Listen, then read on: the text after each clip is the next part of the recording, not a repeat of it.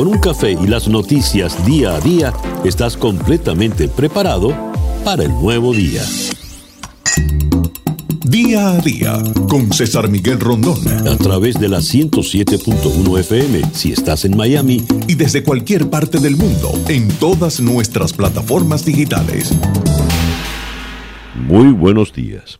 Nos amanece ya este martes 27 de octubre del año 2020 y ya son las 7 en punto de la mañana de este nuevo día. Usted está en la sintonía de Día a Día desde Miami para el mundo. Día a Día es una producción de Flor Alicia Anzola para enconexionweb.com, con Laura Rodríguez en la producción general, Robert Villasana en la producción informativa, Jesús Carreño en la edición y montaje, José Jordán está en los controles, con las presentaciones musicales de Manuel Sáez y Moisés Levi, y ante el micrófono, quien tiene el gusto de hablarles, César Miguel Rondón. 7 en punto de la mañana. Calendario lunar.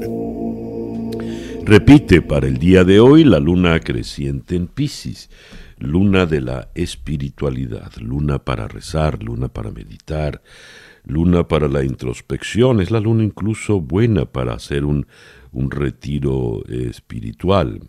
Advierten que más que en ningún otro momento las cosas no son lo que aparentan ser. La confusión podría ser fuerte a la hora de tomar decisiones, por lo tanto sugieren no tomar resoluciones importantes. Es la luna de la caridad, es la luna para sacrificarnos por los demás y además advierten acá que es una luna propicia para todo lo que tiene que ver con el mar. Luna creciente en Pisces, Sol en Escorpio y Mercurio retrógrado cuando nos amanece este martes 27 de octubre del año 2020. Y que sea este, en cualquier rincón del planeta en el que usted se encuentre, el mejor día posible. Son las 7 y 2 minutos de la mañana. Escuchemos ahora el reporte meteorológico en la voz de Alfredo Finale. Muy buenos días, Alfredo. Hola, ¿qué tal César? Muy buenos días para ti, muy buenos días para todos los amigos que están en sintonía con la 107.1 FM en este martes, octubre 27 del 2020. Bueno, pues antes de hablarte desde el tiempo local, te comento que Z se ha convertido en el huracán número 11 de esta temporada ciclónica, avanza sobre aguas del sureste del Golfo de México y para el día miércoles en la noche, es decir, para el día de mañana, estaría llegando a la costa sur de los Estados Unidos no ofrece ningún tipo de peligro para nuestra área, aún así estaremos pendientes a su evolución y trayectoria. En el tiempo local, para hoy y los próximos días, prácticamente para todo el resto de la semana, vamos a tener el predominio de cielos parcialmente nublados y ligero el potencial de lluvias, quedando no más allá de un 10 a un 20%. Podrá incrementarse ligeramente entre un 30 a un 40% para este próximo fin de semana. Hoy, por su parte, máximas quedando entre 84 a 88 grados y el viento del este alcanza en el mar de 10 a 15 nudos, olas de 2 a 3 pies de altura, la bahía moderadamente movida. Yo soy Alfredo Finale y les deseo muy buenos días. Muchísimas gracias Alfredo. Alfredo Finale es el meteorólogo de nuestra emisora hermana, actualidad 1040 AM en la ciudad de Miami. Y el reloj nos indica que en este momento ya son las 7 y 3 minutos de la mañana en día a día. Cuando el reloj nos indica que ya son las 7 y 6 minutos de la mañana acá en día a día. Estas son las noticias de Venezuela. Comencemos con el beato José Gregorio Hernández. Ayer sus restos fueron exhumados. Los restos del doctor José Gregorio Hernández, conocido como el médico de los pobres, pobres, fueron exhumados en una ceremonia cerrada en una iglesia del centro de Caracas. Para los caraqueños y los venezolanos, la iglesia es la iglesia de la Candelaria entre cantos religiosos, el himno nacional y el joropo del alma llanera, el segundo himno de Venezuela, las autoridades católicas exhumaron con el apoyo de un grupo de médicos forenses y otros especialistas los restos de Hernández que estaban en una pequeña caja de cemento. Eh, la emoción me embarga en este momento porque hemos participado en un acto que es único y solo se da en unas contadas ocasiones, dijo el cardenal Baltasar Porras. Eh, ahora viene, dice el cardenal, que las autoridades eh, realicen los protocolos sanitarios y jurídicos para el reconocimiento de los restos y garantizar su conservación. Eh, el cardenal agregó que durante la revisión inicial de los restos observó pequeños huesos, tierra y unos trozos de metal y madera que se presume formaron parte de la urna en la que estuvo Hernández tras su muerte ocurrida el 29 de junio de 1919 en la ciudad de Caracas. Esta nota la he leído de Associated Press con la firma de Fabiola Sánchez. Y Fabiola Sánchez firma otra nota, ya no tan espiritual ni católica. Esta tiene que ver con la cruda política. La oposición venezolana recibe un nuevo golpe con la fuga de López. Caracas, AP. La oposición venezolana, agobiada por la pérdida de respaldo popular y las fracturas internas, recibió un nuevo golpe con la salida del país de una de sus principales figuras, Leopoldo López, lo que podría profundizar las, divisiones y debilitar el boicot a las elecciones parlamentarias del 6 de diciembre. Analistas estimaron que la fuga de López de la residencia del embajador de España en Caracas, donde estuvo refugiado por casi año y medio, y su posterior huida hacia Madrid, tendrá un costo interno para la oposición. Pese al escenario adverso, los analistas sostuvieron que la decisión del político también abre camino para el fortalecimiento de la lucha internacional que es el escenario al que ahora apuesta la oposición para consolidar el reconocimiento del gobierno interino de Juan Guaidó, también jefe de la Asamblea Nacional, luego de que se instale eh, un nuevo parlamento en enero. Viene una noticia desde Washington. Elliot Abrams advirtió que Estados Unidos no tolerará ni permitirá el envío de misiles de largo alcance de primero al segundo. En diálogo con Fox News, el funcionario indicó que la administración de Donald Trump hará todos los esfuerzos para evitar una situación de esa naturaleza, pero en el caso de que las armas lleguen al país caribeño, serán eliminadas allí. Es de nuevo una abierta amenaza de eh, acciones bélicas en territorio eh, venezolano veremos.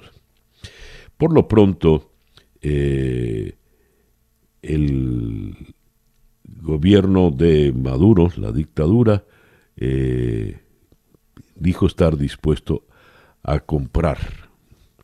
Venezuela no tiene prohibición de comprar lo que necesite y si Irán tiene posibilidades de vendernos una bala o un misil y nosotros tenemos posibilidades de comprarlo, buena idea. Iván Duque ha aprobado, lo voy a hacer, lo vamos a hacer. Entonces vamos a ver, hay que estudiarlo. Eso dijo Maduro en su momento. Estados Unidos, en otra información desde Washington, impuso nuevas sanciones a Irán por la venta de gasolina a Maduro. El gobierno de Trump impuso ayer nuevas sanciones al sector petrolero de Irán, incluidas las ventas a Siria y Venezuela, reduciendo el margen de maniobra del candidato presidencial demócrata Joe Biden si gana las elecciones la próxima semana.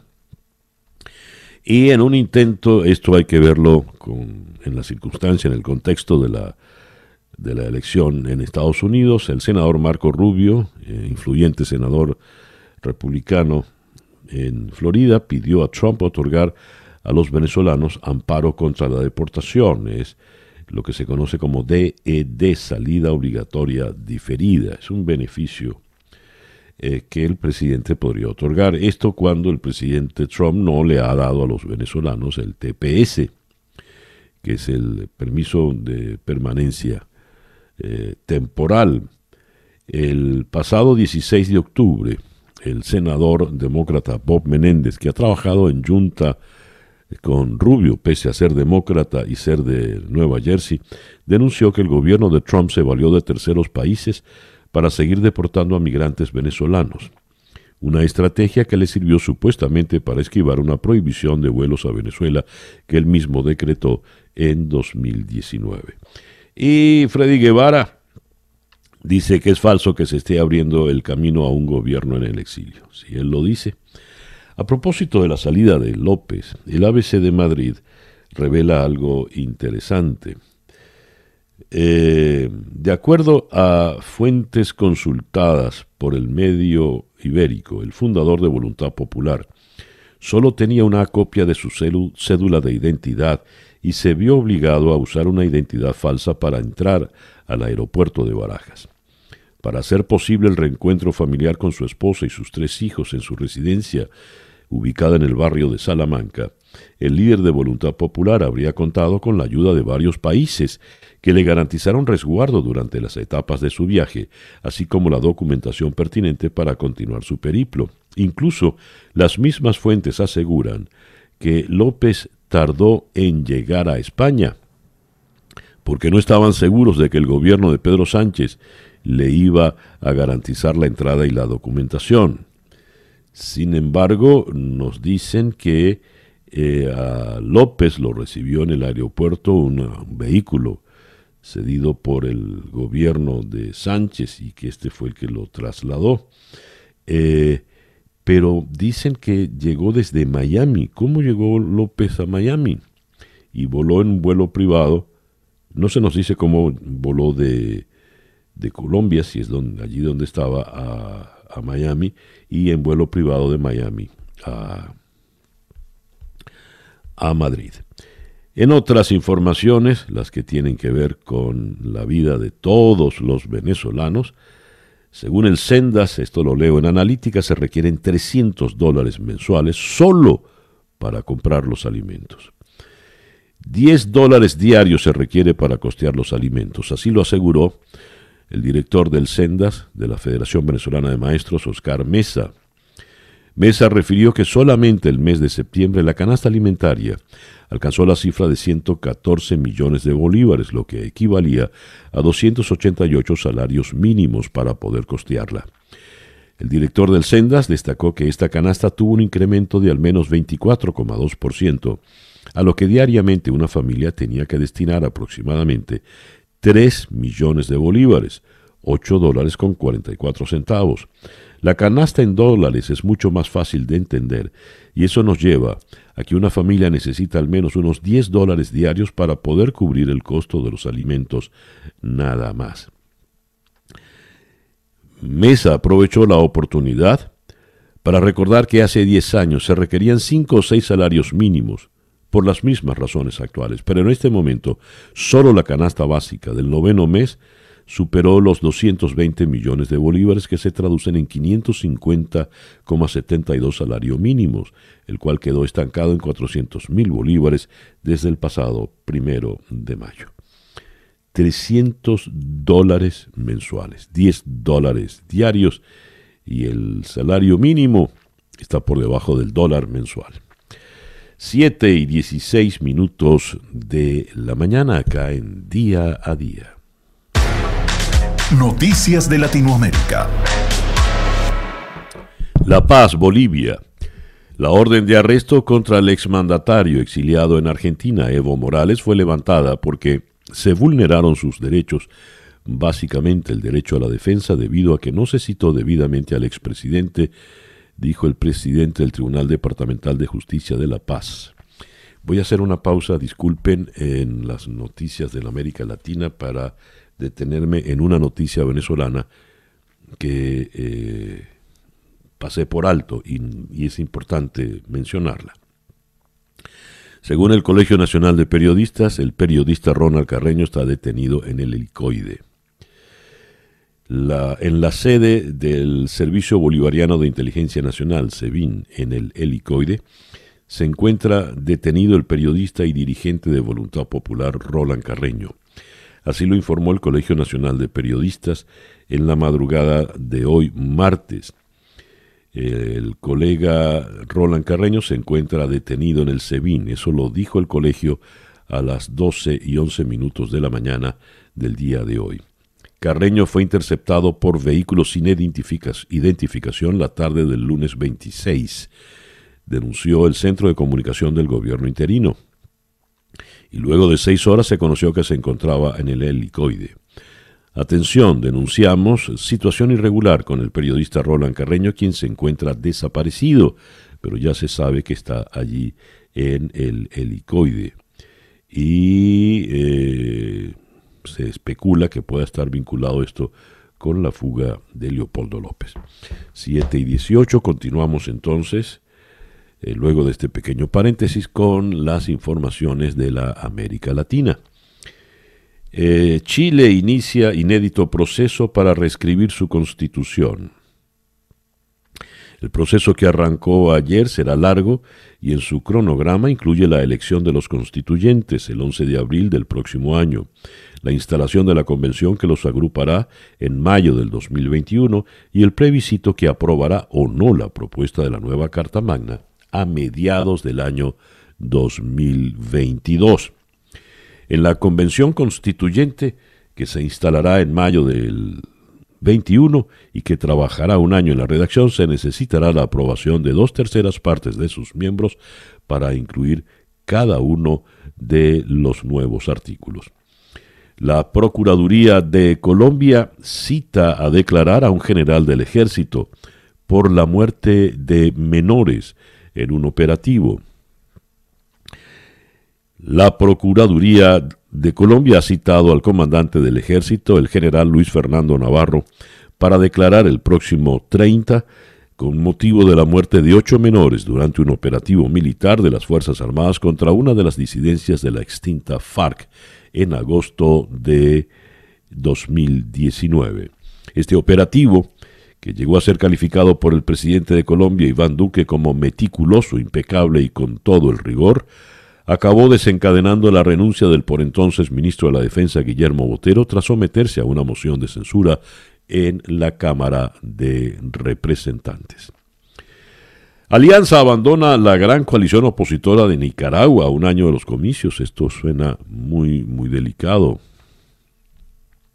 La Alianza Cívica por la Justicia y la Democracia anunció ayer su retiro de la oposición de la opositora Coalición Nacional llamada a ser la gran fuerza política que enfrente al actual presidente, Daniel Ortega, en las elecciones de noviembre del año próximo. La Alianza Cívica, que fue la contraparte del gobierno de Ortega en una mesa de negociación con la que se buscaba una salida pacífica a la crisis sociopolítica que vive el país desde abril de 2018, dijo en una declaración que cesan su participación en el esquema del Consejo Nacional y las demás instancias que conforma la coalición de la cual fueron ellos mismos subpromotores. ¿Qué habrá ocurrido allí o qué estará ocurriendo allí? Eh, el señor Bolsonaro dice que para salir de la crisis del coronavirus se necesita una cura, no una vacuna. Daré mi opinión personal. ¿No es más barato y fácil invertir en una cura más que en una vacuna? Esa pregunta se la hizo Bolsonaro a sus eh, seguidores al exterior del Palacio Presidencial en Brasilia. En fin, el huracán Z empieza a azotar Yucatán con lluvias y vientos. Z comenzó a azotar ayer los centros turísticos de Playa del Carmen y Cozumel con fuertes lluvias y vientos mientras avanzaba por el Caribe hacia la península de Yucatán, en una trayectoria que podría llevarlo a la costa estadounidense del Golfo de México para mediados de esta semana. Las autoridades locales toman la tormenta en serio, pero con un tono de alarma claramente menor que cuando Delta tomó fuerza de tormenta de categoría 4 cerca de la costa. El estado de Quintana Roo suspendió la venta de alcohol. Y siguiendo en México, en la primera página del diario El Universal en Ciudad de México, diez gobernadores amagan a AMLO con ruptura. Al subrayar que sus estados ya no están dispuestos a tolerar más abusos, los diez gobernadores de la Alianza Federalista advirtieron que de no establecer puentes firmes y de respeto entre el gobierno del presidente Andrés Manuel López Obrador y los gobiernos locales, se pondrá en riesgo la consistencia y razón de ser del pacto federal. En eventos simultáneos llamados cierre de filas, los mandatarios de Jalisco, Michoacán, Nuevo León, Chihuahua, Coahuila, Guanajuato, Tamaulipas, Durango, Aguascalientes y Colima hicieron un fuerte reclamo por los recortes de los fideicomisos y la inacción en la pandemia. Y en Buenos Aires, el Clarín en su gran titular de hoy, Cristina habló de funcionarios que no funcionan y pidió acuerdo por el dólar en una carta a 10 años de la muerte de Néstor Kirchner. En un sorpresivo texto subido a las redes, la vicepresidente ensayó una defensa de la gestión de Alberto Fernández, pero advirtió que hay funcionarios que no funcionan, así como aciertos y desaciertos. Dijo también que el que decide es el presidente, puede gustarte o no llamó a un acuerdo por el dólar que abarque a los sectores políticos, económicos, mediáticos y sociales. Desde Juntos por el Cambio pidieron gestos serios y concretos y voluntad de dialogar. En la Casa Rosada lo vieron como un gesto de respaldo al presidente. Cristina no estará hoy en el homenaje a Néstor Kirchner. Siete y veintitrés minutos de la mañana luego de haber leído para ustedes las informaciones de la América Latina. Escuchas día a día con César Miguel Rondón. Nuestra agenda para el día de hoy, martes 27 de octubre. Vamos a comenzar en la ciudad de Miami con la periodista de BBC Mundo, Tamara Gil García.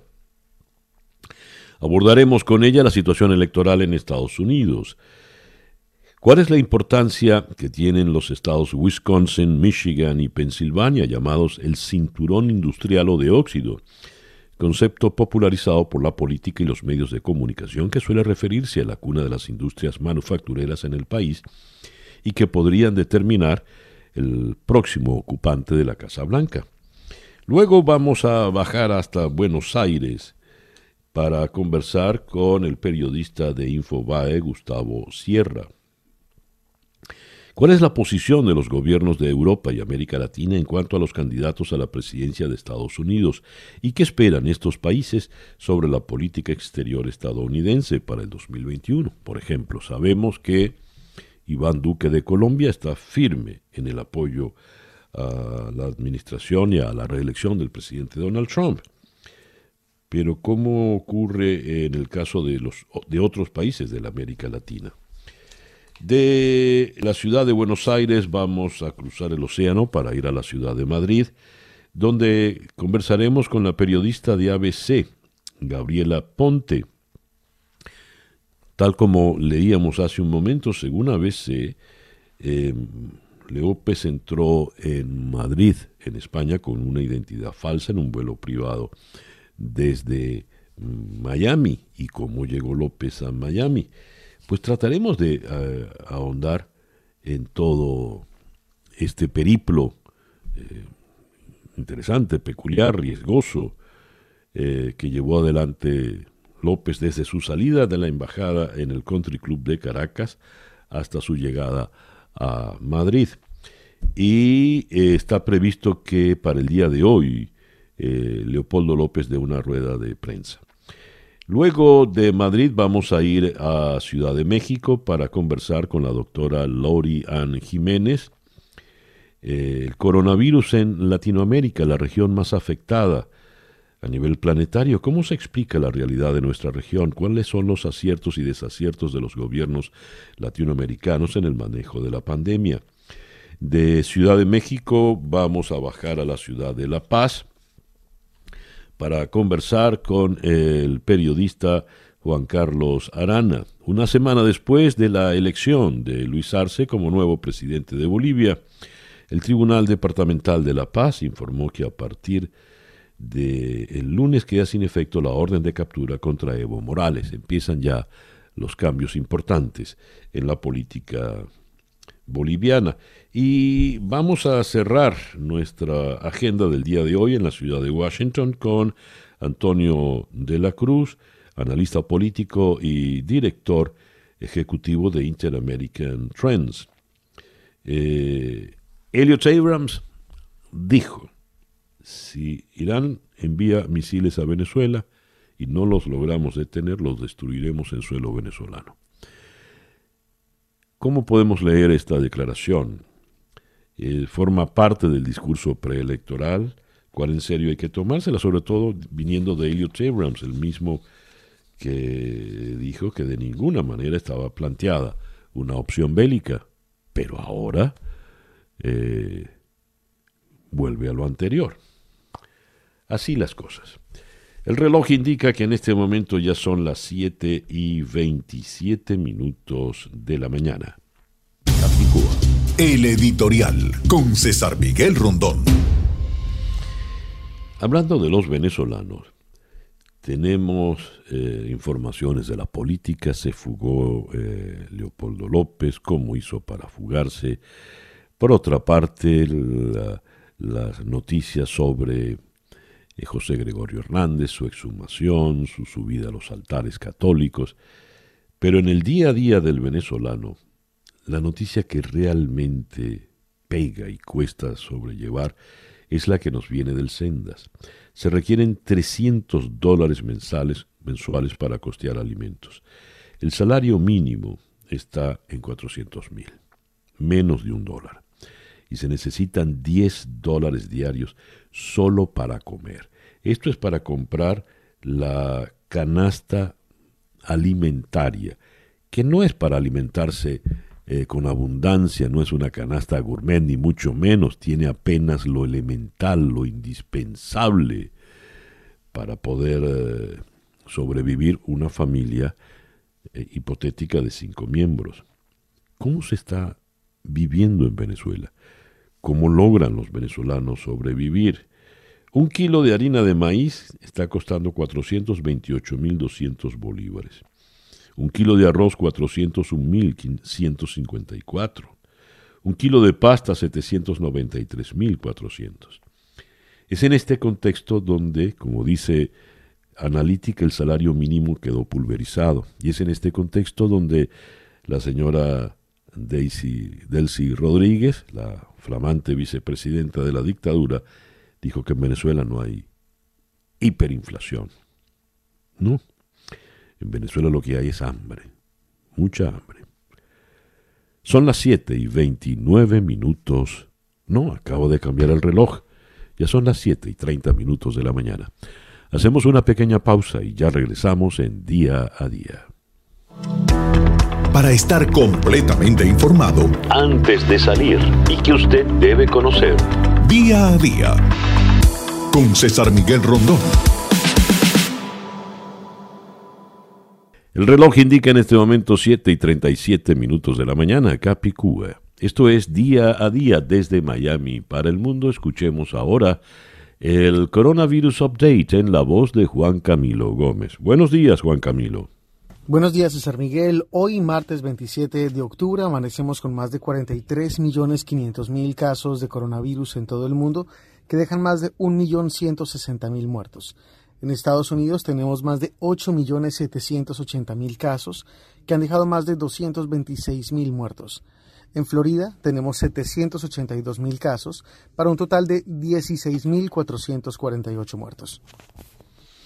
Muchísimas gracias Juan Camilo. Juan Camilo Gómez es nuestro compañero en la emisora hermana Actualidad 1040 AM en la ciudad de Miami. 7 y 38 minutos de la mañana en día a día.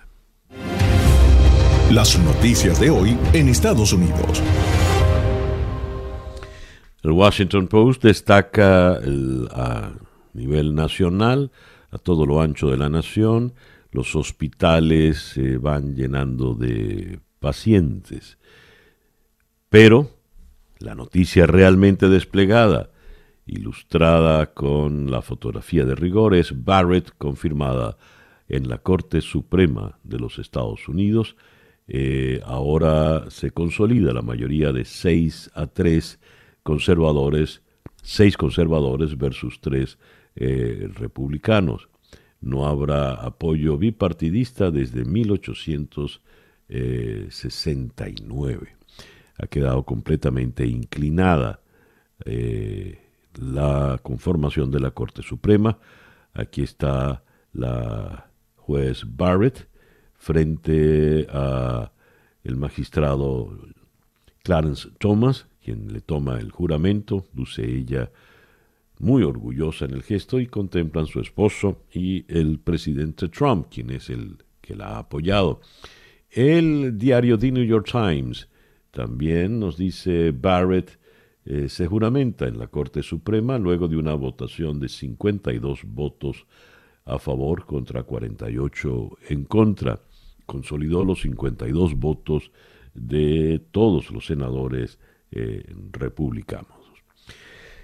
Eh, los republicanos del Senado, según leo en CNN, confirmaron a la jueza Amy Coney Barrett, candidata a la Corte Suprema del presidente Trump. Una gran victoria para el presidente y su partido pocos días antes del 3 de noviembre, que promete empujar al Tribunal Superior en una dirección más conservadora eh, para las generaciones venideras. Siendo una mujer eh, joven, tiene apenas 48 años la señora Barrett, pues puede estar allí fácilmente por los próximos 70 o más años. Eh, perdón, por los próximos 30 o 35 años, hasta que tenga setenta y tantos, ¿no? No, no quise decir que va a estar 70 años. El nombramiento de eh, la juez de Trump marcará el tercero de su mandato, brindando a los republicanos una oportunidad histórica para cumplir con la prioridad conservadora clave y la promesa de campaña de transformar los tribunales federales a través de nombramientos vitalicios. Eh, los demócratas, por su parte, han advertido que la confirmación de Barrett pone en peligro la protección de la atención médica y la ley de cuidado de salud a bajo precio. Han argumentado que el proceso de confirmación se apresuró y se acusó a los republicanos de hipocresía al avanzar en la nominación después de bloquear la consideración del candidato a la Corte Suprema del expresidente Obama, Merrick Garland, en el año 2016. El Partido Republicano está dispuesto a ignorar la pandemia para acelerar esta nominación a la Corte Suprema, dijo el líder demócrata en el Senado, Chuck Schumer. Bien, eh, a la fecha, han votado ya más de 60 millones de estadounidenses. Y la votación anticipada de este año supera a la de 2016, apenas una semana ya de la fecha electoral. Em, leo acá, la votación anticipada se está disparando en todo el país en medio de la pandemia de coronavirus en curso y los estados informan de una participación récord a medida que los votantes se animan a votar por correo o en persona antes de noviembre. La información detallada de los votantes proviene de Catalyst, una empresa que proporciona datos, análisis y otros servicios a demócratas, académicos y organizaciones sin fines de lucro. Eh, dice 54% de esos 58.7 millones de votos ya emitidos en el ciclo electoral, provienen de los 16 estados mejor clasificados que jugarán un papel crucial en determinar quién ganará la presidencia este año. Algo interesante, eh, está votando mucha gente joven, votantes entre 18 y 29 años. Eh, también eh, se lee acá, los votantes de 30 años o más todavía constituyen la gran mayoría de quienes depositan su boleta anticipadamente. Nueva Jersey es el estado que más ha aumentado en la votación adelantada. También ha habido mucha votación adelantada en el estado de Florida. Y en otras eh, informaciones, tenemos acá en el contexto internacional. El Estados Unidos vende 500 misiles a Taiwán por 2.370 millones de dólares. Otra situación que va a incomodar y de qué manera las relaciones con China. El gobierno anunció la venta a Taiwán de 100 sistemas de defensa marítima Harpoon y 400 misiles de este tipo por 2.370 millones de dólares, una transacción a la que China había advertido que respondería con sanciones. Y eh, yendo ahora a los temas de la naturaleza, un incendio cerca de Los Ángeles obliga a evacuar a 60.000 personas. Un incendio de rápido avance estalló ayer a primera hora cerca de Los Ángeles, obligando a evacuar a 60.000 personas después de quemar más de 800 hectáreas en muy pocas horas. El fuego, bautizado por las autoridades como Silverado, empezó a avanzar sobre las 6 y 45 horas locales en el condado de Orange, a unos 50 kilómetros de Los Ángeles. Y, por otra parte, por un lado los incendios forestales y por la otra el huracán. Luisiana toma medidas por el huracán Z. Los vientos sostenidos del huracán alcanzan los 130 kilómetros por hora. El fenómeno avanza hacia la turística zona de la península de Yucatán y se espera que en horas de la noche de mañana avance hacia las costas de Luisiana al sur del Golfo de México. Son las 7 y 45 minutos de la mañana en día a día. La información del mundo día a día. Con huelgas masivas exigen la renuncia del presidente bielorruso. Trabajadores de fábricas, estudiantes y dueños de negocios iniciaron ayer un paro de actividades en Bielorrusia para exigir la renuncia del presidente Alexander Lukashenko tras dos meses de protestas continuas luego de unas elecciones polémicas. La mayoría de las empresas operadas por el Estado mantuvieron sus operaciones pese a la huelga que fue convocada por la líder opositora Svetlana Tajanouskaya. Sin embargo, los analistas señalan que el llamado ayudó a movilizar a simpatizantes de la oposición para una nueva ronda de confrontaciones con las autoridades algo que representa un reto considerable para Lukashenko, que ha gobernado al país durante los últimos 26 años y hasta hace poco había logrado reprimir a la disidencia sin problemas. En la Gran Bretaña prevén más restricciones por el rebrote del virus. Los científicos que asesoran al gobierno señalaron que existen algunos indicios de que el alza ha empezado a estabilizarse desde que entró en vigor un sistema de tres niveles de restricciones ante el riesgo de COVID-19, pero advirtieron que es demasiado pronto para saberlo con certeza. En Italia, protestas contra las restricciones. Taxistas, comerciantes y trabajadores de los sectores más golpeados están saliendo a la calle para manifestarse pacíficamente contra el ejecutivo de Giuseppe Conte, pero las protestas volvieron a desembocar anoche en disturbios violentos en dos grandes ciudades como Milán y Turín. Tenemos acá, eh, alertan sobre falta de personal médico en Alemania. El número de pacientes en las unidades de cuidados intensivos alemanas se ha duplicado en las últimas dos semanas. Tenemos una falta de personal dramática dijo el presidente de la Asociación Interdisciplinar Alemana de Cuidados Intensivos. Eh, Macron planta cara al boicot islámico a los productos franceses. Emmanuel Macron, blanco de furibundos ataques por su firmeza ante el Islam radical y su defensa del laicismo y la libertad de expresión, incluido el derecho a la blasfemia, ha advertido que Francia seguirá fiel a sus valores y combatirá el fanatismo. Esa fue la respuesta del presidente francés a los insultos del presidente turco Recep Tayyip Erdogan y a la campaña organizada durante los últimos días en diversos países musulmanes para boicotear productos galos como réplica a las caricaturas de Mahoma. La reacción de Macron fue comedida en el tono y la forma, aunque contundente en el contenido, optó por publicar varios tweets en la noche del domingo en francés, inglés y árabe. No mencionó directamente ni a Erdogan ni a Turquía y tampoco aludió a los boicots comerciales. Convocan a una huelga general de mujeres en Polonia para mañana, miércoles, en protesta por la nueva ley del aborto. Se cumplen cinco días de manifestaciones en varias ciudades de Polonia después de que el Tribunal Constitucional sacara adelante la semana pasada una nueva y más restrictiva ley del aborto, con la que las mujeres no podrán interrumpir sus embarazos incluso si el feto presenta malformaciones graves, por lo que han decidido convocar una huelga general como forma de protesta. La decisión que de declarar inconstitucionales los abortos por malformaciones en el feto pone fin al más común de los escasos supuestos legales para interrumpir el embarazo que quedaban en Polonia, alejando aún más al país de la corriente principal sobre la materia en Europa. Y cerramos en Europa con España. España supera ya las 35.000 muertes por el COVID-19.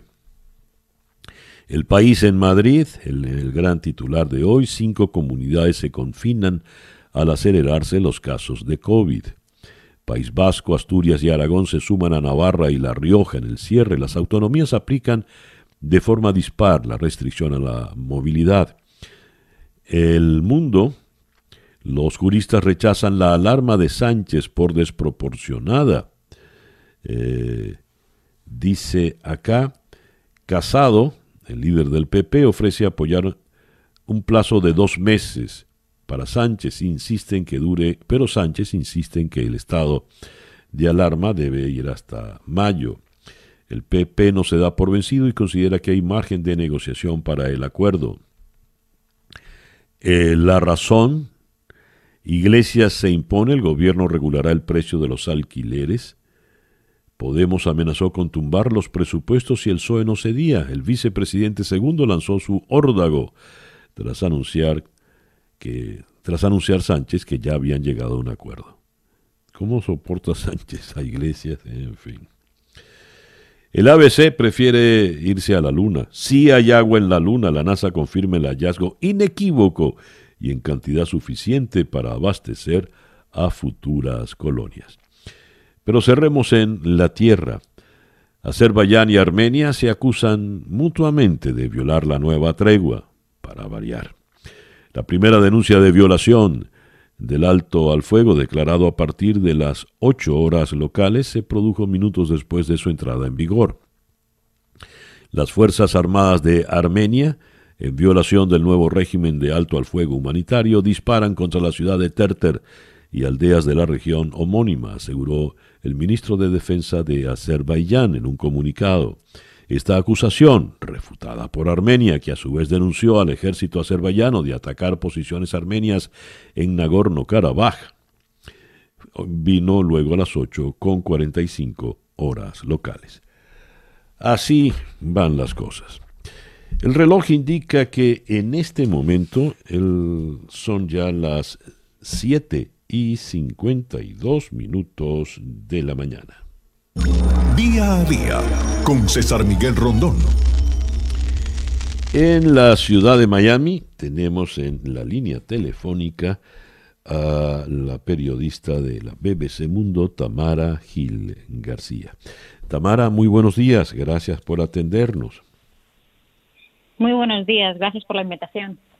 Tamara, hemos leído un trabajo tuyo cómo es en el cinturón de óxido de Estados Unidos el enfrentamiento Trump versus Biden, la región que puede determinar quién será el próximo ocupante de la Casa Blanca. ¿Qué es este cinturón del óxido? ¿Qué estados lo conforman y por qué se le conoce así? Pues muy bien, este cinturón es una región clave, como, como mencionas, para, para las elecciones, ¿no? De, estas elecciones de 2020. Em, esas, esta región, ese cinturón, el cinturón industrial o cinturón de óxido, que viene del término Rust Belt, eh, se suele denominar a las regiones del medio oeste de Estados Unidos. Y en concreto, en este término electoral, se suele referir a Wisconsin, Pensilvania y Michigan. O sea, son, se, se suele referir a esa zona que fue el corazón industrial que impulsó país en el siglo XX y que luego sufrió un, un proceso una cierta decadencia, ¿no? que le llevó a una merma demográfica y a una caída en el empleo. Por eso llevó a, se empezó a, popularizar ese apodo ¿no? de cinturón de óxido por, por el oxidado ¿no? de esa industria. Ha cambiado mucho desde, desde ese proceso de desaceleración, sigue teniendo problemas, pero fue muy importante esa región para la victoria de Donald Trump en 2016. De hecho, se, se estima que fue los, esa región fue la que le dio la victoria y estas elecciones puede ser también determinantes ¿Y cómo se está manejando el tema de la opinión? ¿Cómo se inclina, según las encuestas en la región, el favoritismo electoral? De momento las encuestas dan una ventaja a Joe Biden, al candidato demócrata. Estas las encuestas que hemos visto a nivel nacional. Eh, Joe Biden sigue aventajando a Trump y, y, en estos tres estados tan importantes también tiene esa diferencia. Pero hay que tener en cuenta que estas elecciones son inéditas que, no se sabe qué va a ocurrir, con lo cual hay mucha incertidumbre y estamos viendo que los candidatos eh, no dejan de visitar esta región. O sea, ya eh, teniendo en cuenta las visitas que están haciendo, Trump va a volver. Ayer estuvo en Pensilvania, por ejemplo. Biden acaba de anunciar que va a ir una tercera vez a Wisconsin. Estamos viendo en esta campaña que esta región es muy importante y sigue siéndolo. O sea, que en esta recta final, que estamos a siete días ya de las elecciones, eh, siguen yendo los candidatos. Así que creo que ninguno de, ellos da por, da por la victoria por dada ¿no? en esta región. Fíjate, Tamara, eh, algo que me llama la atención. Se ha hablado ya de más de 60 millones de estadounidenses que han votado. ¿Cómo se está manejando ese flujo de votantes adelantados en estos tres estados? Y si hay alguna idea de cómo han sido esos votos. Como dices, más de 64 leía esta mañana que, de ah, personas ya han votado. Y, la, y, y, la, y lo curioso es que la mitad de esos votos parece que se están produciendo en estados clave, en, en los estados llamando péndulo, ¿no? que no se sabe para qué lado van a ir. Algunos de esos votos ya se están viendo también en Wisconsin, Pensilvania y Michigan. Con lo cual es muy importante ese nivel de participación.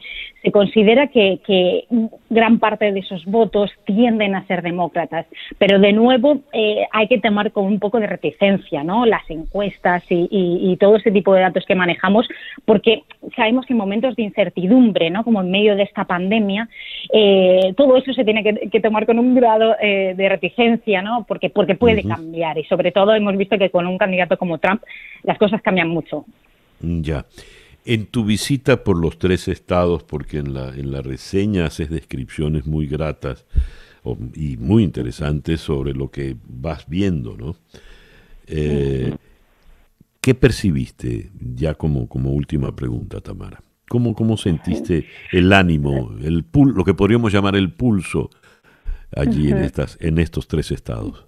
Del terreno, ¿no? en el terreno, así es. Parece, Exactamente. Yo fui a Wisconsin porque fue porque parece que va a ser el estado como que, no se tiene tan claro, ¿no? De eh, cómo va a caer. Parece que Pensilvania y Michigan, por ejemplo, en las midterms, en las elecciones de 2018, parece que, hubo un margen más amplio para los demócratas y que en Wisconsin no hubo tanto eh, para elegir a los gobernadores de cada estado, ¿no? Los tres eh, tienen ahora gobernadores demócratas que se eligieron en 2018. Entonces yo hice un recorrido de ocho días por Wisconsin y lo que vi es una población muy dividida, como estamos viendo, como bien sabes, como estamos viendo en todo el país, una polarización muy alta. Eh, y, pero vi, por ejemplo, mucho apoyo a Trump en zonas rurales, en zonas industriales. Recordemos que Trump ganó en esa zona, sobre todo con ese discurso de revitalizar la industria ¿no? estadounidense. Vamos a convertir a Estados Unidos en el nuevo superpoder industrial. Ese es el mensaje que le hizo ganar en esas zonas donde hay gente que se siente un poco abandonada. ¿no? Ese, ese sentimiento todavía se vive allá. ¿no? Gente del campo, de las zonas rurales de Angeres que me decían, es que nadie, eh, nadie, nadie piensa en nosotros. Nadie nos menciona lo que está pasando. Wisconsin, por ejemplo, em, está teniendo récords de, cierres de granjas, por ejemplo, y ha tenido en los últimos años. Y en las zonas industriales, con ese cierre de plantas, de siderurgias y de otras industrias, que se han visto un poco vapuleadas por la globalización, también sientes ese, ese sentimiento de abandono de algunas personas. Eh, y tenemos que recordar que, por ejemplo, en 2016, cuando Trump ganó, por ejemplo, en la campaña demócrata Hillary Clinton, se pensaba que esa zona era, era un, iba a ser un fuerte apoyo para los demócratas, siempre se consideraba ahí. De hecho, Trump ganó por primera vez en estos tres territorios, la primera vez que un candidato republicano ganaba desde los años 80. Eh, con lo cual, por ejemplo, Hillary Clinton ni siquiera llegó a pasar en campaña por Wisconsin, por el estado en el que yo viajé. Eh, entonces, muchos trabajadores me sacaban a colaciones o decían, es que ni mm. siquiera se, ¿no? Eh, se interesaron por venir acá. Eso ha cambiado este año, estamos viendo que Biden ha ido varias veces, como mencionaba, Em, pero ese sentimiento lo vi ahí, vi que mucha gente eh, iba a apoyar a Trump igualmente, que les había parecido que estos cuatro años había cumplido sus promesas, sobre todo destacaban el recorte de impuestos, la creación de empleo. La pandemia no parecía para muchos eh, importarles tanto. Eh, cuando yo fui, Wisconsin no estaba siendo muy afectado por el coronavirus. Ahora ha cambiado la situación. Wisconsin está siendo uno de los sitios donde están aumentando los contagios. Eso puede cambiar algunas opiniones. También por parte de otros demócratas que no votaron en 2016 porque no, no se sentían atraídos por la candidatura de Hillary Clinton, ahora me decían que no van a perder la oportunidad de votar con lo cual se veía mucha movilización ¿no? entre ambos. En ese, eh, en ese viaje yo vi mucho interés de ambas partes, de tanto demócratas como republicanos, por ir a votar. ¿no? Así que creo que, que, vamos a tener unas elecciones interesantes y quizá esta noche no sabemos quién, quién gana, tendremos que esperar quizá unos días y si tenemos que esperar unos días y la elección está cerrada, estos territorios van a ser claves. Así que habrá que tener la atención puesta en Wisconsin, Pensilvania y Michigan. Seguro. Tamara, muchísimas gracias por atendernos en la mañana de hoy. Un placer, muchísimas gracias por la invitación. Tamara Gil García es periodista de la BBC Mundo. Nos habló desde la ciudad de Miami. Ocho en punto de la mañana, una pequeña pausa y ya regresamos acá en Día a Día. Día a Día son las 8 y 6 minutos de la mañana. Donald Trump ha polarizado eh, la política de los Estados Unidos como nadie. Y estas elecciones, donde aspira a la reelección, pues han sacudido, como pocas veces se ha visto, eh, la situación interna, doméstica en los Estados Unidos. Pero siendo la elección de el que va a ocupar, como dicen, la oficina más poderosa e importante en la Tierra, pues todo el planeta está pendiente de lo que pueda ocurrir. Un trabajo muy interesante publicado en Infobae con la firma del periodista Gustavo Sierra nos dice cómo votan los ciudadanos y los gobiernos del resto del mundo en las elecciones de Estados Unidos. Y me llama la atención esta frase, los populistas de derecha e izquierda prefieren a Trump. Europa, por su parte, espera con ansias el regreso de los demócratas al poder. ¿Por qué esto es así? ¿Cómo se mira desde el mundo lo que está pasando o pueda y pueda pasar el 3 de noviembre en Estados Unidos?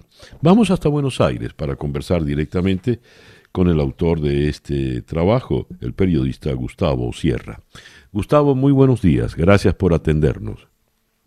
Hola, ¿qué tal? Muy buen día. Gustavo, ¿por qué afirmas que los populistas de derecha y de izquierda, eh, es decir, no importa dónde estén en el espectro ideológico, si son populistas, quieren a Trump? ¿Por qué lo afirmas? Porque en realidad tienen en él un eh, precursor o, un eh, este, cultor de ese populismo que les da sustento ideológico a ellos.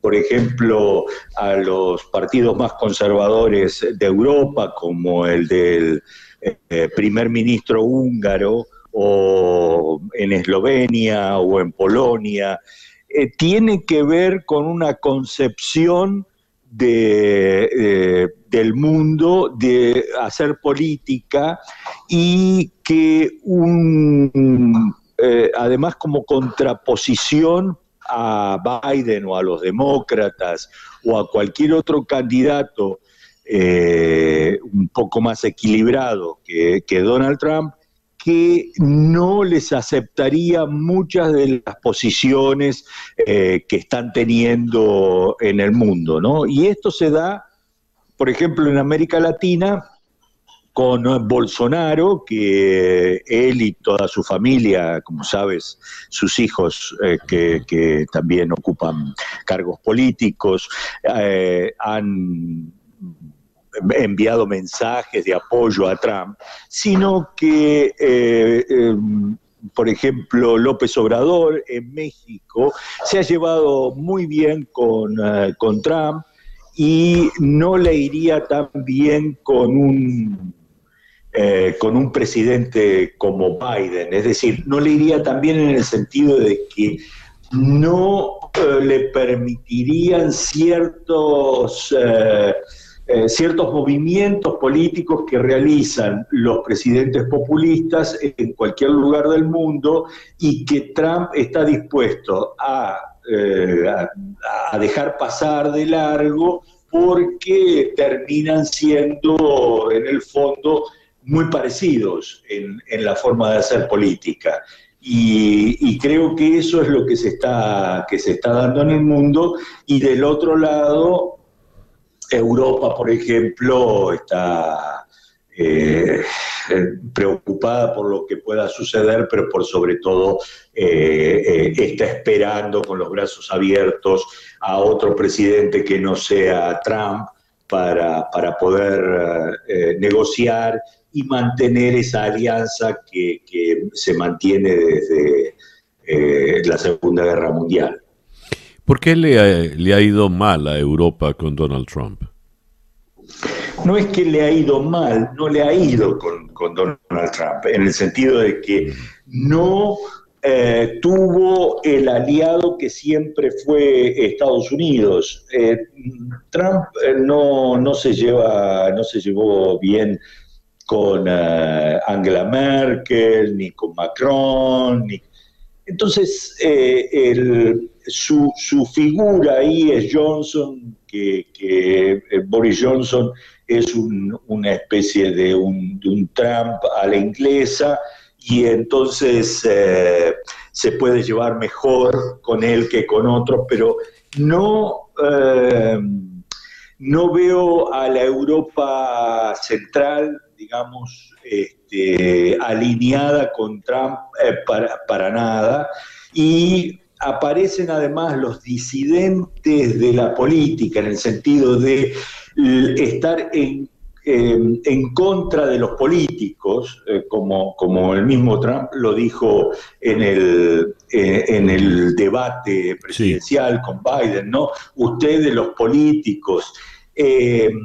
eso se da, por ejemplo, en los partidos de extrema derecha en Italia y en el resto de, Europa se ve esa afinidad que tienen con Trump por ese concepto, el concepto de antipolítica, eh, del que todos los que hacen política del otro lado son malos, son el enemigo. Entonces, en ese sentido, creo que Europa está esperando eh, a alguien más eh, como te decía antes, razonable para, mantener esa alianza histórica. Ahora, regresando a la América Latina, Gustavo, está claro, por ejemplo, para López Obrador en México, Bolsonaro en Brasil, eh, Duque en Colombia, está claro eh, el apoyo eventual, porque ninguno vota, pero la, la simpatía, la comodidad con la postura del presidente Trump. Creo que lo contrario ocurriría entonces, por ejemplo, con eh, Nicaragua, Cuba, sobre todo, y Venezuela. ¿Estos tres países prefieren, optan por la, una victoria de Biden? Si es así, ¿por qué? No, no, no. Yo creo que em, e, el, el chavismo en América Latina o los eh, neopopulismos eh, cercanos al chavismo que todavía existen en América Latina eh, y Cuba, me parece que no, no, les importa mucho quien esté en la Casa Blanca. Cuba se, tuvo una muy mala experiencia con, eh, con Obama, ¿no? Habían llegado a un acercamiento importante, eh, iba a haber una apertura eh, económica a raíz de esa, de esa nueva relación y vino Trump a tirar todo por la borda. Entonces, eh, aquí se da otro fenómeno y ese fenómeno es que eh, estos eh, países no, digamos que se enfrentan a, Estados Unidos más allá de quien los gobierne y eso, digamos que más allá de las similitudes que podría haber en algunas posturas o en, alguna, en algunos conceptos, incluso al, estar supuestamente en veredas opuestas, em, eh, finalmente terminan siendo algo bastante parecido. Todos los gobiernos de este signo tienen esa, eh, impronta que no importa si el concepto primario viene desde la izquierda o desde la derecha, pero finalmente terminan siendo muy parecidos. Por lo tanto, ni a Nicaragua, ni a Venezuela, ni a Cuba eh, les va a modificar eh, nada si se va Trump o, viene Biden.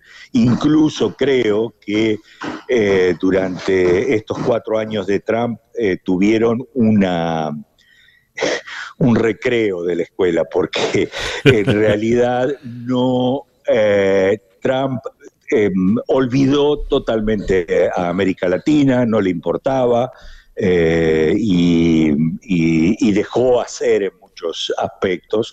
Y bueno, eh, eh, ellos fueron algunos de los que hicieron. Gustavo, muchas gracias pues por atendernos en la mañana de hoy. Bueno, muchas gracias, muy buen día. Gustavo Sierra, periodista de Infobae, el autor de este trabajo que hemos comentado, desde la ciudad de Buenos Aires. 8 y 16 minutos de la mañana acá en Día a Día desde Miami para el mundo. Día a Día. Y de Buenos Aires subimos. En la geografía cruzamos el océano y llegamos a la ciudad de Madrid, donde en la línea telefónica está la periodista de ABC, Gabriela Ponte. Gabriela, muy buenos días, muy buenas tardes para ti. Buenos días, César Miguel. Muchísimas gracias por tu invitación. A ti por atenderla, Gabriela. Han dado ustedes en ABC una noticia importante, han revelado eh, parte del periplo eh, riesgoso, misterioso, que llevó a Leopoldo López de la embajada, eh, de la residencia del embajador de España en Caracas, en el Country Club caraqueño, hasta Madrid. Han dicho ustedes que llegó con una identidad falsa en Madrid, que voló en un avión privado desde Miami hasta Madrid, cómo entró en Miami, desde dónde entró en Miami. En fin, Gabriela, ¿qué nos puedes contar? ¿Qué han logrado averiguar ustedes de este periplo que ya va pareciendo casi de película, no? Sí, César Miguel, en verdad es una operación súper riesgosa y peligrosa la que llevó a cabo el expreso político más simbólico y emblemático del chavismo, ¿no?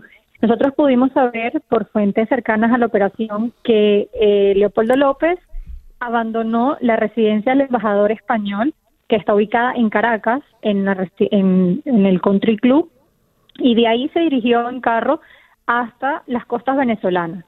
Desde ahí habría tomado una embarcación hasta la isla de Aruba y solamente podemos completar el, el, final del, de este recorrido que fue desde un avión en Miami hasta Madrid.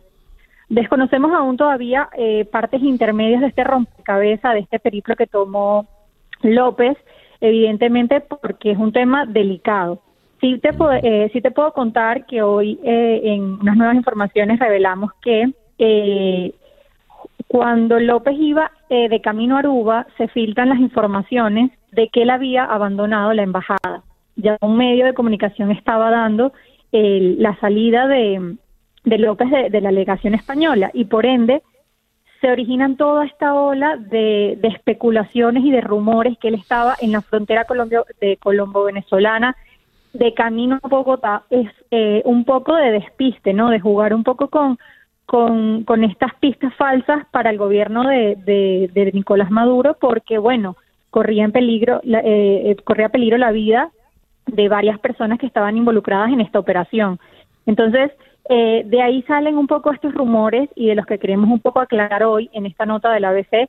Eh, no hemos publicado que, haya tomado un, avión privado, ¿no? Solo hemos dicho que, que viajó desde, desde Miami hasta Madrid y como tú bien decías anteriormente, tuvo que entrar a, Madrid con una identidad falsa. Leopoldo, tras, bueno, tras seis años eh, en prisión y luego en arresto domiciliario, y luego como calidad de huésped la embajada, solo tenía una fotocopia de su cédula de identidad, no tenía otro documento. por lo que varios países también tuvieron que ayudar a que este, este reencuentro familiar fuera posible, porque, eh, a ver, tuvo que haber entrado y, movilizado por varios países sin documentación. Entonces, esto es lo que hemos podido hasta ahora conocer. Pero es mucho, eh, Gabriela. A ver, cuando dices varios países, entonces estamos hablando de una operación secreta que involucró a mucha gente. Y estas operaciones secretas tienen el riesgo evidente de que mientras más lo saben, mientras más participan, más se corren riesgos de, ser abortado. Eh, en un primer momento hubo la sospecha, y se comentó abiertamente en redes y en Venezuela, que habría sido esto, esta fuga dada con la connivencia, con la buena pro de la dictadura de Maduro. ¿Tú descartas esta posibilidad, eh, Gabriela?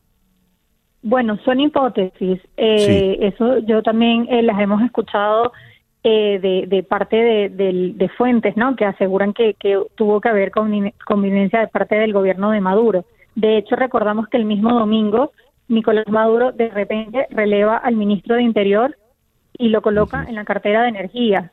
Entonces, puede ser que, haya ahí algunas mm, eh, pistas, ¿no? De, lo que serían esta, esta operación y de si lo sabían o no en el gobierno.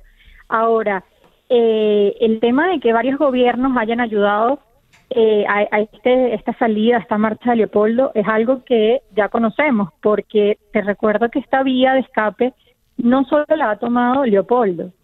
hoy comentábamos que Manuel Rosales en el 2009 también salió cruzando el Caribe hasta Aruba. Esa también ha sido la vía de escape de Lester Toledo, incluso de Lilian Tintori. El 4 de junio de 2019, Lilian Tintori, cuando abandona la delegación española, sale por aguas venezolanas y llega a Aruba y hace la misma ruta para llegar a Madrid. Entonces ya esta es una ruta ensayada, una ruta que conocemos eh, que es una, una vía de escape, ¿no? Y no solo sirve para los perseguidos políticos, sirve también para tantos venezolanos que abandonan el país por la crisis humanitaria y llegan a Aruba, a Curazao y a Trinidad y Tobago en búsqueda de una mejor calidad de vida.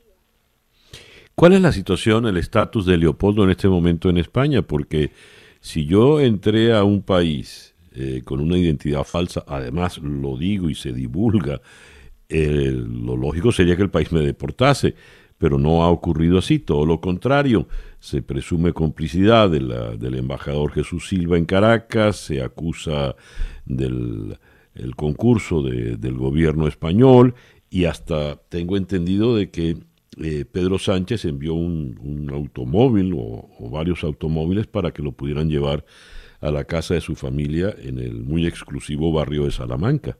¿Qué nos puedes decir, eh, Gabriela? Sí, exactamente, César Miguel. A ver, en el, en el artículo publicado en ABC contamos hoy que Leopoldo tardó en llegar a Madrid precisamente porque no tenían seguridad de que el gobierno de Pedro Sánchez les iba a, dar esa protección que él necesitaba. Eh, cuando ya eso se cierra y, y, aún no sabemos en qué calidad si está acá, si está bajo refugio, bajo asilo, si va a pedir la nacionalidad porque su padre tiene la nacionalidad desde el 2015. Eso esperamos que nos los aclare hoy. Hoy hay una rueda de prensa convocada eh, aquí en Madrid a las 6 de la tarde, una de la tarde en Caracas y Miami.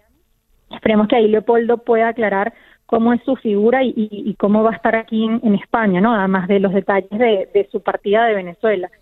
Eh, el gobierno de Sánchez es verdad que se encargó de coordinar toda la llegada de Leopoldo. Una vez que nos se filtró la información de que él venía a Madrid, el Ejecutivo se puso en marcha. Ellos no querían eh, multitudes en el aeropuerto esperando a Leopoldo, también por un tema del COVID. Como sabemos, en Europa la segunda ola está muy fuerte y aquí se están evitando todo ese tipo de concentraciones. Entonces, la llegada del líder político más importante de Venezuela iba a suscitar una manifestación importante de la comunidad venezolana en Madrid.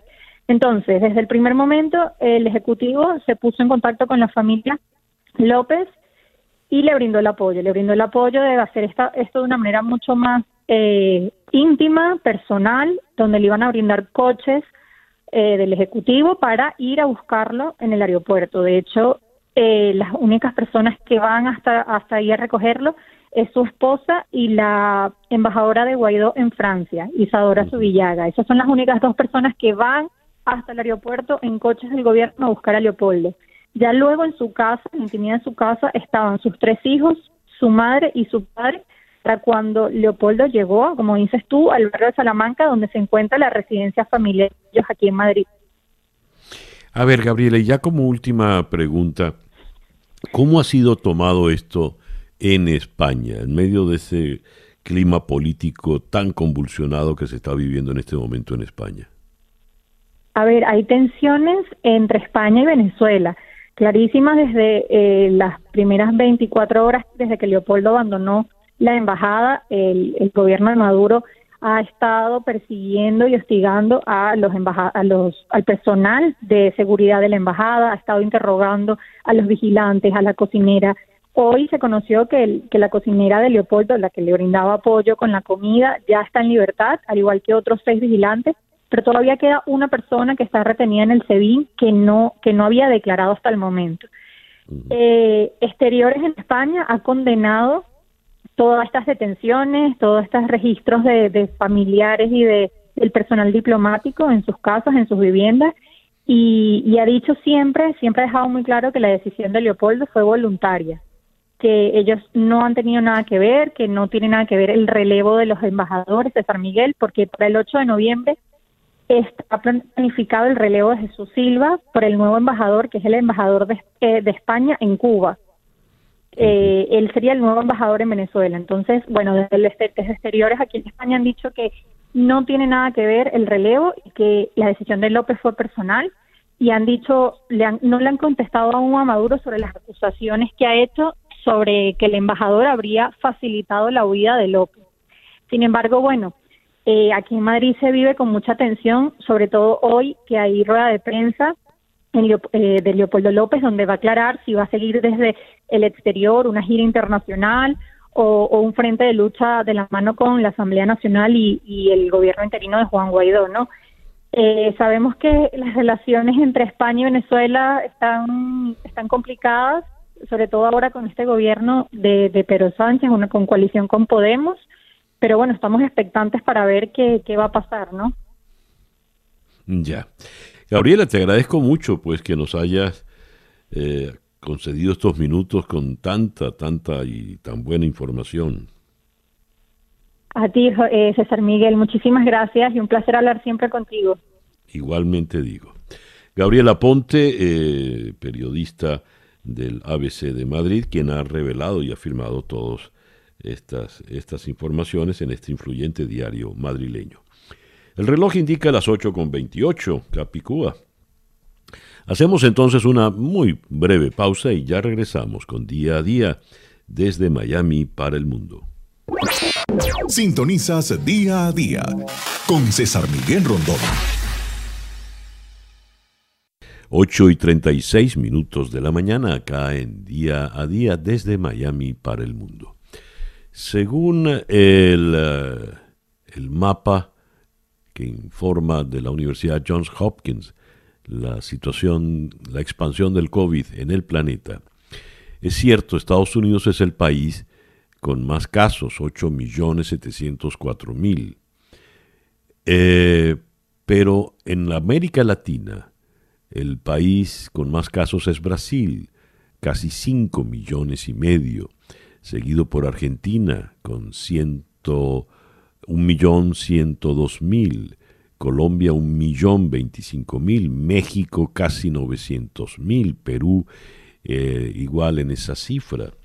De manera pues que América Latina, si la sumamos, pasa a tener eh, cifras altas, alarmantes. Un trabajo de la BBC se pregunta, coronavirus, ¿por qué América Latina es la región con más muertes en el mundo? Ojo, he leído solo los contagios, pero no eh, las muertes. Por ejemplo, Brasil, 160 mil muertes. Eh, México tiene casi 90 eh, mil. ¿Por qué ocurre esto? Vamos hasta la Ciudad de México, donde en la línea telefónica está la doctora Lori Ann Jiménez. Lori Ann, muy buenos días, gracias por atendernos. ¿Qué tal? Muy buenos días, muchas gracias por la invitación. Eh, doctora, ¿por qué América Latina es la región con más muertes? Y la proyección que luce, por lo visto, bastante dramática. Sí, bueno, es eh, complicado contestar esa, esa pregunta de forma simple. Hay varios factores que influyen en esto. Uno de ellos, desde luego, es que la mayoría de los países latinoamericanos no eh, actuaron a tiempo al principio de la pandemia y no establecieron hasta la fecha, siguen sin haber establecido medidas claras de contención de la propagación del virus. Es decir, que muchos de los países eh, no hacen el número de pruebas suficientes, no tienen programas efectivos de rastreo de contactos, de aislamiento de casos positivos, etcétera. Esto ha impedido cortar las cadenas de transmisión de forma adecuada en muchos de los países, la mayoría de los países latinoamericanos, y por ende los contagios han subido y esto irremediablemente, mientras haya muchos contagios irremediablemente esto llevará a un aumento en las muertes. Ahora en Latinoamérica hay un problema que también es propio de la región, que son sistemas de salud muy debilitados en la mayoría de los países. Entonces, o en muchos de los países, ¿no? En este momento, países como Chile, Argentina, Colombia, Perú, eh, desde luego Brasil y México, eh, tienen eh, Ecuador, incluido Ecuador, tienen números muy alarmantes de muertos por COVID-19, tanto de muertos como de defunciones por millón de habitantes. Estos, eh, eh, esto se ve, es decir, es, es multifactorial, tiene que ver desde luego con que no han detenido adecuadamente la propagación de los contagios, tiene que ver con sistemas de salud debilitados y tiene que ver con que en estos países no se han establecido correctamente las medidas de atención temprana de los pacientes. Es decir, que, por ejemplo, hablaré concretamente del caso de México. En México se cuida mucho la, la ocupación hospitalaria porque el gobierno ha utilizado, utiliza esta variable como una variable que cree que le favorece en las estadísticas al gobierno, políticamente me refiero. Entonces, al cuidar mucho la ocupación hospitalaria, lo que hacen es no atender a tiempo a los pacientes que se enferman de COVID. Es decir, que para que en México un paciente sea hospitalizado, atendido hospitalariamente de COVID, tiene que estar ya demasiado enfermo. Esto eleva los índices de mortalidad hospitalaria y este y desde luego pues no es consciente a salvar vidas.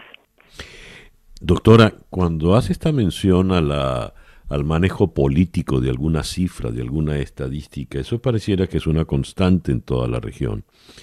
Me llama la atención Chile.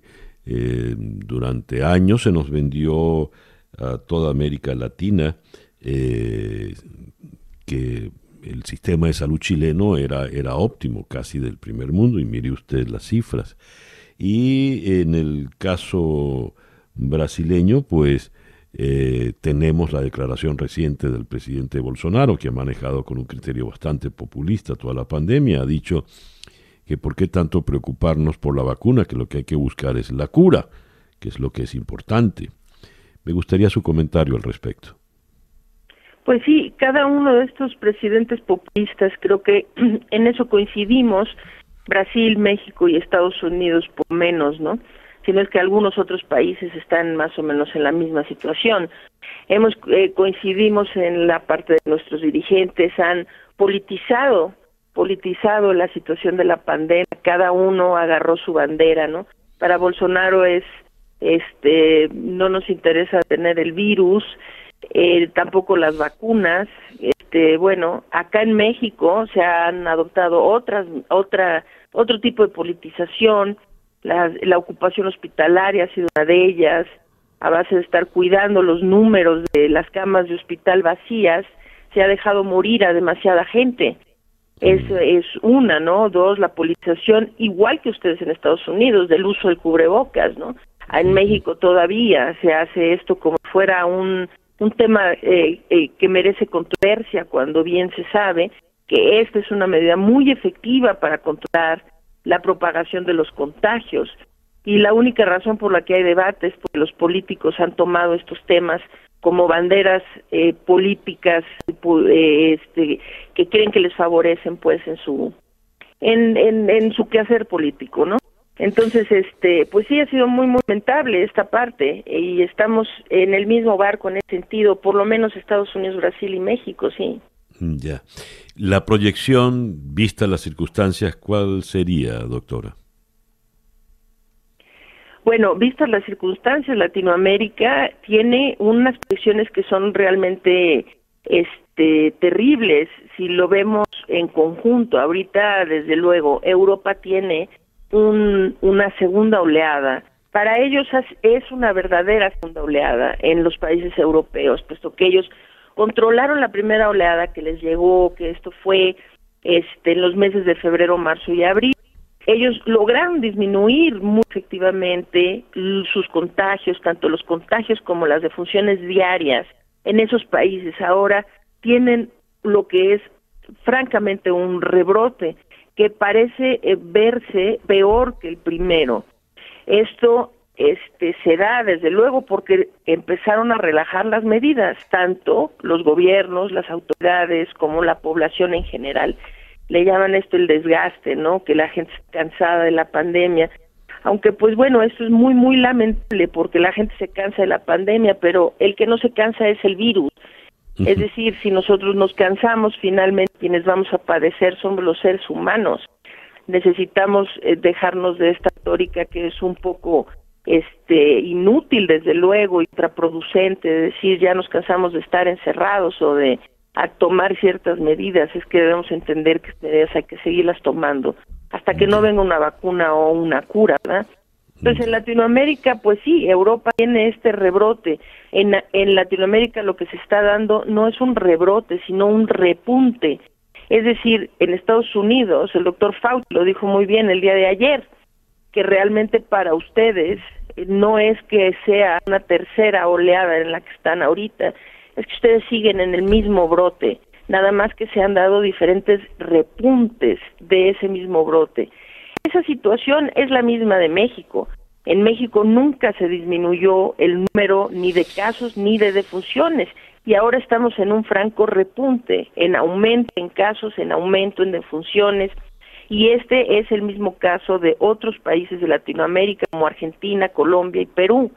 Entonces, eh, la situación es, es grave porque estamos precisamente iniciando esta esto que ya se sabía desde el principio de la pandemia que iba a ser la peor temporada, que es la temporada invernal, cuando esto se nos está cruzando, desde luego, con todos los virus estacionales, el de la influenza principalmente. Entonces se sabía que esto iba a suceder, que iba a ser una temporada difícil y por eso se debieron haber reforzado todas las medidas, más todavía antes de la entrada de estos meses del otoño-invierno, que de antemano pues ya podíamos predecir que iban a ser muy complicados. No se hizo así y entonces la situación pues sí pinta bastante grave para Latinoamérica. Las predicciones son que es para acá en donde el problema se va a, enfatizar más que en otras partes. Veamos qué es lo que pasa con Europa, porque la situación allá también eh, se está viendo bastante, bastante complicada. Doctora Jiménez, muchas gracias por atendernos en la mañana de hoy. No tiene nada que agradecer, al contrario, ha sido un placer estar en su programa. Gracias. La doctora Lorian Jiménez desde Ciudad de México. 8 y 46 minutos de la mañana acá en día a día desde Miami para el mundo. Sintonizas día a día con César Miguel Rondón. Y de la Ciudad de México vamos ahora a la Ciudad de La Paz, donde en la línea telefónica está el periodista Juan Carlos Arana. Juan Carlos, muy buenos días. Juan Carlos, no me escucha Juan Carlos. A ver. Laura no me escucha Juan Carlos. Bueno, Juan Carlos Arana es eh, periodista y presentador del magazine informativo Postdata. Una semana después de la elección, ya tenemos en línea a Juan Carlos. Juan Carlos, muy buenos días. Gracias por atendernos. No me escucha. Yo le agradecí. Uh, Juan Carlos, ¿me escucha usted? No creo que me esté escuchando, hay un problema. Sí, lo escucho perfectamente, César, lo escucho ah, perfectamente. Muy bien. Juan Carlos, una semana después de la elección eh, de Luis Arce como presidente del Tribunal Departamental de La Paz, informa que queda sin efecto la orden de captura de, contra el expresidente Evo Morales. ¿Es que acaso Luis Arce, sin haber tomado posesión, le dio una orden a este tribunal? ¿Por qué este tribunal decidió esta medida?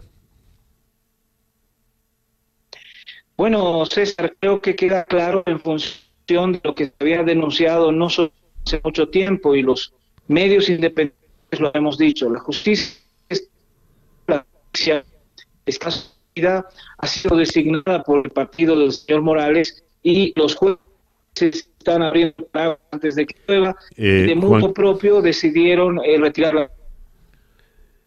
Juan Carlos, estamos teniendo problemas con la conexión. Vamos a, cuelgue por favor que vamos a, intentar de nuevo. A ver, ya Perfecto, César, atento yo. Sí.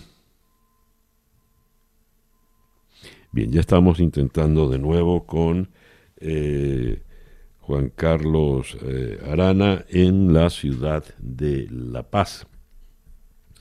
Cada vez que digo bajamos en la geografía, eh, debería decir subimos, porque es la ciudad más alta de todo el continente, cuatro mil y tantos metros sobre el nivel del mar. Pero ya nos adelantó Juan Carlos que esta es una decisión de motu propio. La jueza es una jueza eh, simpatizante del partido más el partido de Evo Morales. ¿Tenemos o no hay posibilidad de hacer contacto con eh, Juan Carlos Arana? Entonces seguimos adelante en el programa.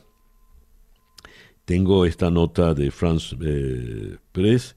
El regreso de Evo Morales a Bolivia parece inminente. Eh, con la anulación de la orden de captura, pues en cualquier momento ya podría estar Evo Morales de regreso en Bolivia y sería ahora no un regreso para terminar en la cárcel, sino una suerte de regreso triunfal. Estamos ahora tratando de eh, eh, hacer contacto y aquí tengo una información de Infobae. Nicolás Maduro confirmó que Evo Morales estuvo en Venezuela el fin de semana. Le llevó un libro personalmente sobre sus experiencias en, el exilio.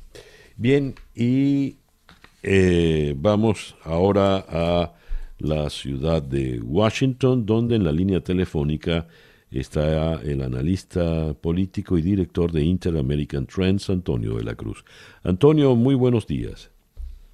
Muy buenos días, César. Un placer de nuevo estar en tu programa. El señor Elliot Abrams ha dado unas declaraciones muy curiosas.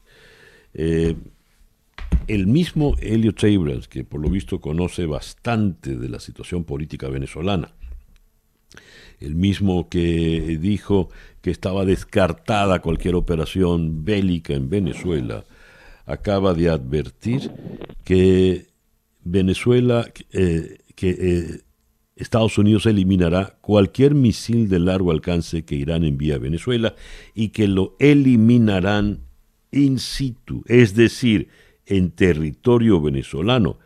Esto es advertir, anunciar una acción bélica. ¿Cómo podemos interpretar esto, Antonio? Fíjate, César. Eh, Elio Abrams tiene las dos cachuchas en términos de que él es el enviado especial también para Irán como para Venezuela. O sea, que él recibe en, el, en la Casa Blanca, ¿no? Para el presidente Trump. Entonces él tiene conocimiento de las dos realidades, cómo están sucediendo. Entonces, ante ya eh, la suspensión del embargo de armas que terminó, va a terminar en Irán esta semana, Irán puede eh, entrar en negociaciones para adquirir armamento tanto como para vender armamentos, porque ya no tiene el bloqueo que tenía de la ONU.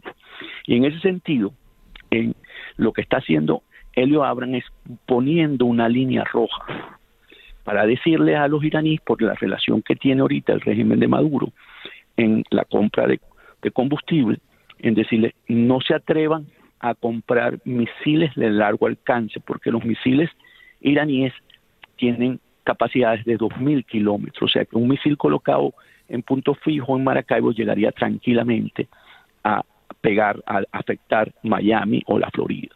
Entonces, en ese sentido, amenaza la seguridad ya de los Estados Unidos. Y eso sí, algo que no está la administración Trump y cualquier administración que llegue a los Estados Unidos después de la elección del 3 de noviembre es aceptar una amenaza a su seguridad, porque hasta ahora no ha sido amenazada, porque Venezuela posee sistemas de misiles, los S-300, pero que son de defensa antiaérea, no ahora, son 200 kilómetros. Entonces, en ese sentido es la amenaza. Ahora, eh, Antonio, ¿se ha concretado esa compra de misiles? ¿Se han enviado esos misiles? ¿O estamos hablando solo de amenazas, solo de palabras? En este momento solo de palabras. Solo de palabras es una advertencia, es alertar a ambos regímenes, de tanto los ayatolas como el de Maduro, y decirle, miren, no se pongan creativos, porque si eso ocurre, sí vamos a tener que tomar la opción que está descartada, porque no hay una acción militar, pero si ellos llegan a tener, como recordemos la crisis de los 60, ¿no? Con Cuba, de los misiles, que cuando se vieron amenazados con la seguridad, cuando la Unión Soviética quiso colocar para amenazar los Estados Unidos, se creó una gran crisis porque amenazaba la seguridad. En este caso, estaríamos entrando en una situación similar, en la que ya no es solamente palabras, sino que se vería acción, como lo señaló el enviado especial Elio Abrams. Ya. Bien, Antonio, muchísimas gracias pues por atendernos en la mañana de hoy. Un placer, César, a la hora. Antonio de la Cruz, analista político, director de ejecutivo de Inter-American Trends desde la ciudad de Washington. Y el reloj nos dice que ya son las 8 con 54 minutos. Y así pues cerramos por el día de hoy. Esto fue Día a Día desde Miami para el mundo. Día a Día es una producción de Floraliza Anzola para EnConexionWeb.com, con Laura Rodríguez en la producción general, Robert Villazán en la producción informativa, Jesús Carreño en la edición y montaje, José Jordán en los controles y ante el micrófono, quien tuvo el gusto de hablarles, César Miguel Rondón.